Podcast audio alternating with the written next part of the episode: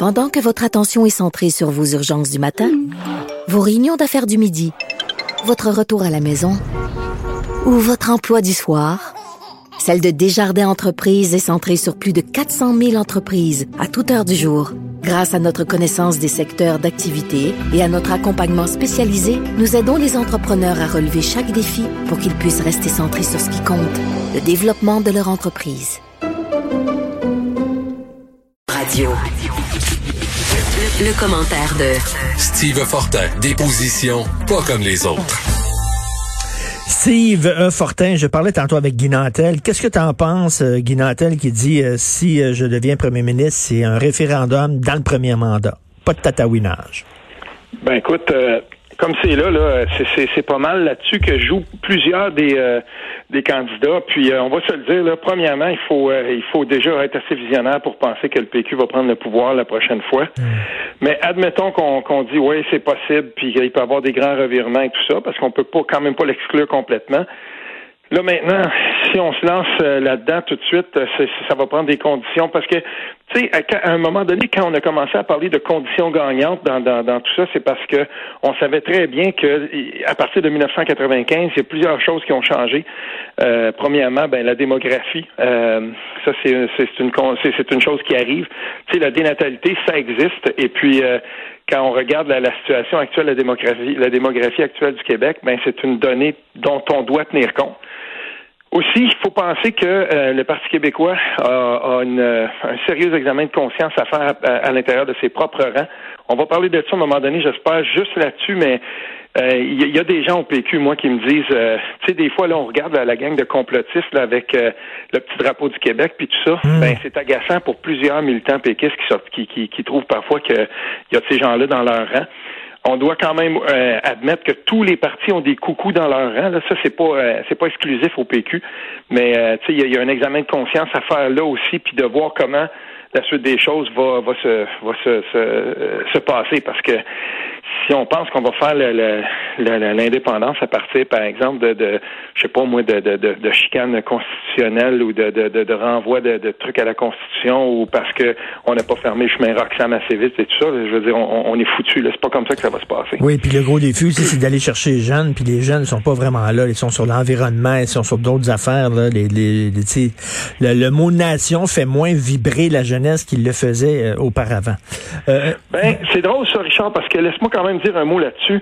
Euh, c'est peut-être vrai ça dans, à Montréal et encore, mais je peux te dire que pour pour rencontrer pas mal puis pour pour faire beaucoup beaucoup de chemin dans le Québec, euh, c'est moi je suis pas prêt à dire que les les, les jeunes sont pas attachés à, la nation. Je pense qu'il y a, y a quelque chose à, explorer là-dedans parce que beaucoup de jeunes se reconnaissent, euh, par exemple, dans le, dans, dans, le patrimoine puis dans leur histoire, pour autant qu'on se donne la peine de leur enseigner. Écoute, Steve, on va parler de politique fédérale, là, parce que là, pendant cinq semaines, on n'aura plus de parlement. Euh, le gouvernement qui est dans l'eau chaude à cause du scandale euh, We Charity ne, ne sera plus imputable, n'aura pas à, s'expliquer, à répondre à des questions. Même le comité spécial qui se penche là-dessus sur We Charity ah. ne siégera pas. Donc, pendant cinq semaines, le Canada ne sera plus une démocratie c'est ça, là. Ben écoute, euh, c'est pas nouveau. Euh, en 2010, euh, Justin Trudeau lui-même avait fait tout un show de boucan parce que les conservateurs utilisaient de la prorogation pour se tirer de mauvais pas dans leur mmh. temps. Euh, il, vraiment, là, il avait fait, il avait fait toute une esclandre à Ottawa. Puis là, c'est, il se passe exactement la même chose. Tu sais, euh, je veux dire, c'est un drôle de, de, de, système parlementaire. C'est une drôle de démocratie quand comme ça, euh, quand tu es dans des, je sais pas, tu, sens la soupe chaude, tu vas voir le gouverneur général, puis tu dis, ben, euh, le gouverneur général qui elle-même est dans l'eau chaude. Fait que là, ben, tout ce beau monde-là se, se trouve finalement comme ensemble dans une pièce, chacun ayant ses propres problèmes avec avec ses, ses, sa, sa fonction. Puis on dit, ben, on tire la plug, puis pendant cinq semaines, ça va laisser le temps aux gens d'oublier ça.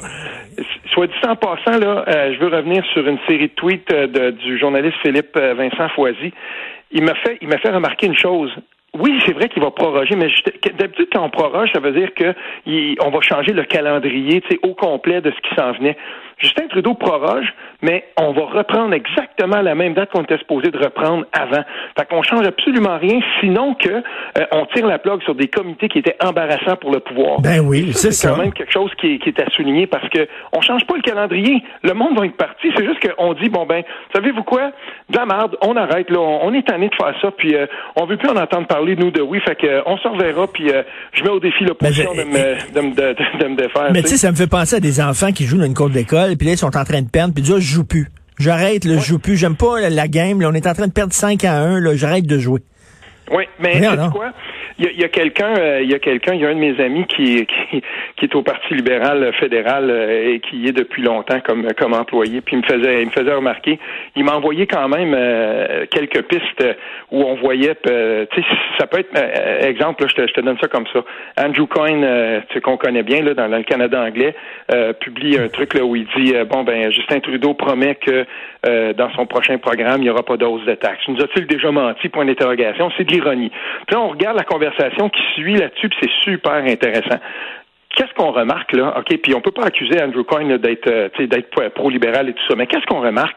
C'est que tout de suite, on voit qu'il y a la même dynamique qui s'installe qu'en 2015 euh, et, là et, que la, la, dernière fois, là, ce qui est en train de se passer, c'est que tout le monde dit ouais, mais Justin Trudeau, il est pas pire que les autres politiciens. Puis de toute façon, euh, ce qu'il faut faire, c'est bloquer la voie aux conservateurs. Hmm. peu importe ce qui va se hmm. passer, Richard, moi je te le donne en mille, on va se retrouver là au euh, troisième semaine de septembre, comme on était supposé. Puis là, Justin Trudeau va dire allez-y, défaites-moi. Puis lui, il va avoir le temps, il va avoir le luxe, parce qu'on va parler dans deux secondes du Parti conservateur. Lui, il va avoir eu le luxe de voir comment ça s'est passé chez ses adversaires. Puis il, va être, dans le fond, il a pris comme il a pris la maîtrise de la game un petit peu, parce que lui, il va être là, puis il va fourber ses armes pendant tout ce temps-là, loin du Parlement où il aurait dû être questionné sur des scandales qui sont absolument épouvantables. Puis il va, il va arriver comme ça, puis il va dire, ben voici, c'est Peter McKay, parfait, on se prépare, puis quand ils vont nous tirer, quand, quand ils vont décider de tirer à plug, il va dire, euh, il va mettre le dieu de ça sur l'opposition si jamais ça arrive. Puis, je veux dire, il se retrouve dans une position hyper favorable. C'est hallucinant. Parce que ben oui, parce que les, gens, les, gens vont dire, il y a beaucoup de gens de gauche, euh, social-démocrates, qui vont dire anything but les conservateurs. Fait qu'on va, on va se fermer les yeux, on va se boucher le nez, même si on n'est pas content avec le bilan éthique de M. Trudeau, on va voter pour lui quand même. Oui, c'est oui parce que cette dynamique-là ne semble pas ne semble pas du tout, du tout disparaître, bien au contraire. Et, là, c'est ce qui est en train d'arriver dans, le Canada anglais, ce qui va se passer là. Puis euh, ça, on, on, repassera le tape, là, tu verras. Mais euh, ça va être encore la même chose. Mais l'affaire qui se passe aussi là-dedans, par contre, c'est que quand, quand il va y avoir un discours du trône puis qu'on va voter, c'est un vote de confiance automatiquement. Puis là, ce qui va arriver, c'est que j'ai hâte de voir comment le NPD va traiter ça. On le sait, là, euh, le NPD se trouve, jusqu'à maintenant, là, ce parti-là, euh, il n'y a aucun appétit euh, du point de vue du NPD pour aller en élection. Fait que c'est certain que Justin Trudeau pourra quand même compter là, un allié de circonstance, appelons ça comme ben ça, un allié de circonstance. Mais tu sais, j'ai hâte de voir aussi comment le, Parti conservateur va va lui-même réagir. Tu sais, comment comment ça va se passer parce que si tu me permets, j'aimerais faire le pont vers, ce qui se passe de ce côté-là, mais euh, c'est pas un petit sondage que Main Street a, mené. C'est un sondage de plus de 5000 personnes dans la liste de membres du Parti conservateur. Puis je te le donne en mille. C'est quoi, c'est McKay? C'est McKay qui va, c'est qui, qui est en, qui trône au sommet le troisième tour, là, parce que c'est une histoire de tour, puis chaque comté vaut 100. Mais après le troisième tour, c'est tellement proche que eux, ils voient McKay 51-49. Hé, pas plus que ça. Pas plus que ça. Hein? Et, euh, je vais mettre le, c'est sur iPolitics, puis je vais mettre le lien après notre chronique parce que je veux que les gens aient lire ça. C'est en anglais, mais quand même là, on, peut lire ça assez facilement. Écoute, 51-49. Ce qu'on appelle les, Red Tories sont là. Les Red Tories, c'est ceux qui sont un, petit peu plus, tu sais, c'est des conservateurs, mais socialement quand même un petit peu plus près du centre ou, même des fois un peu à gauche. Et, et ces gens-là, donc, ils sont derrière Peter McKay. On le savait. Mais en ce moment, Peter McKay n'a pas assez d'appui pour passer directement. Puis on le sait que les deux autres candidats euh, proviennent, eux, euh, plutôt de la droite, de la droite morale. Et euh, il y a la candidate, là, son, son nom m'échappe, là, mais cette dame-là aussi qui, elle, est carrément poussée là ben, par le lobby anti-avortement. Mais ben, selon moi, selon moi, leur seule chance de pouvoir gagner les prochaines élections, c'est de pencher un petit peu plus à gauche. C'est d'aller chercher quelqu'un comme McKay qui, là, peut-être, effectivement, il y a des gens qui sont libéraux, qui sont à gauche, mais qui aiment pas ce qui se passe au Parti libéral avec Justin Trudeau, qui serait peut-être tenté de voter conservateur. Mais s'ils vont avec quelqu'un qui est vraiment campé à droite, ben, je mhm. m'excuse, mais ils vont rester dans l'opposition. Mais on le sait comment que ça marche une course à chefferie dans un parti. C'est pas la perception de la population en général, c'est comment on est capable de courtiser les membres. Soit dit en passant, petite parenthèse, Paul Saint-Pierre Plamondon l'a très bien compris au PQ, ferme la parenthèse. mais euh, c'est comment on est capable. Puis les, les plus militants, c'est plate à dire, là, mais la gang là, euh, tu sais, de, de anti-avortement, puis euh, tout ça, sont très très actifs eux dans les associations de comté. Ils savent comment aller comté par comté chercher des appuis. Puis c'est comme ça qu'on gagne une chefferie finalement. Et, là-dessus, donc, Peter McKay, lui, il a quand même des adversaires redoutables devant lui. Je continue de penser que Peter McKay va en sortir gagnant, mais c'est sûr que si Aaron O'Toole prenait, prenait la, c'est lui qui, qui l'emportait, ben ça va être, ça va être quand même un peu plus difficile. Mais tout ça, ça va jouer. Puis le, processus lui-même de vote, là, euh, on le sait maintenant, les conventions, on le voit en ce moment aux États-Unis, tu sais, ça se fait, ça se fait virtuellement. Puis euh, tous les votes sont postaux. Et, là, ben, on, va voir, là, c'est, tout le monde est appelé à faire son premier choix, son deuxième choix, son troisième choix. Mais, mais je, suis vraiment découragé de, de, de, ce, de ce que tu me dis parce que moi, je, je, pensais que McKay euh, avait vraiment une distance sur son deuxième adversaire plus grande que ça. Puis là, tu te demandes, tu sais, il y a, y a deux sortes de personnes, il y a deux sortes de politiciens. Il y a ceux, ceux qui veulent gagner, puis ceux qui veulent avoir raison. Euh, Québec mm. solidaire, les autres ne veulent pas gagner, ils veulent avoir raison. Mais moi, je mm-hmm. pensais que le Parti conservateur voulait gagner, puis qu'il voulait se donner un leader gagnant. Et pas avoir raison avec leur Christie d'affaires anti-avortement, anti-mariage gay, puis tout ça. Ben écoute, tous les partis, comme je le disais tantôt d'entrée de jeu, tous les partis ont leur coucou là. Ça c'est, il y, en a pas qu'il y en a pas là. Mais d'un autre côté, quand je regarde ça de façon froide, euh, je veux dire, on espère que Peter McKay va en sortir gagnant là-dedans pour que euh, devant lui, quand même, euh, Justin Trudeau est quelqu'un qui, qui, soit capable de lui donner la répartie, qui, a, ben déjà été éprouvé quand même. Là.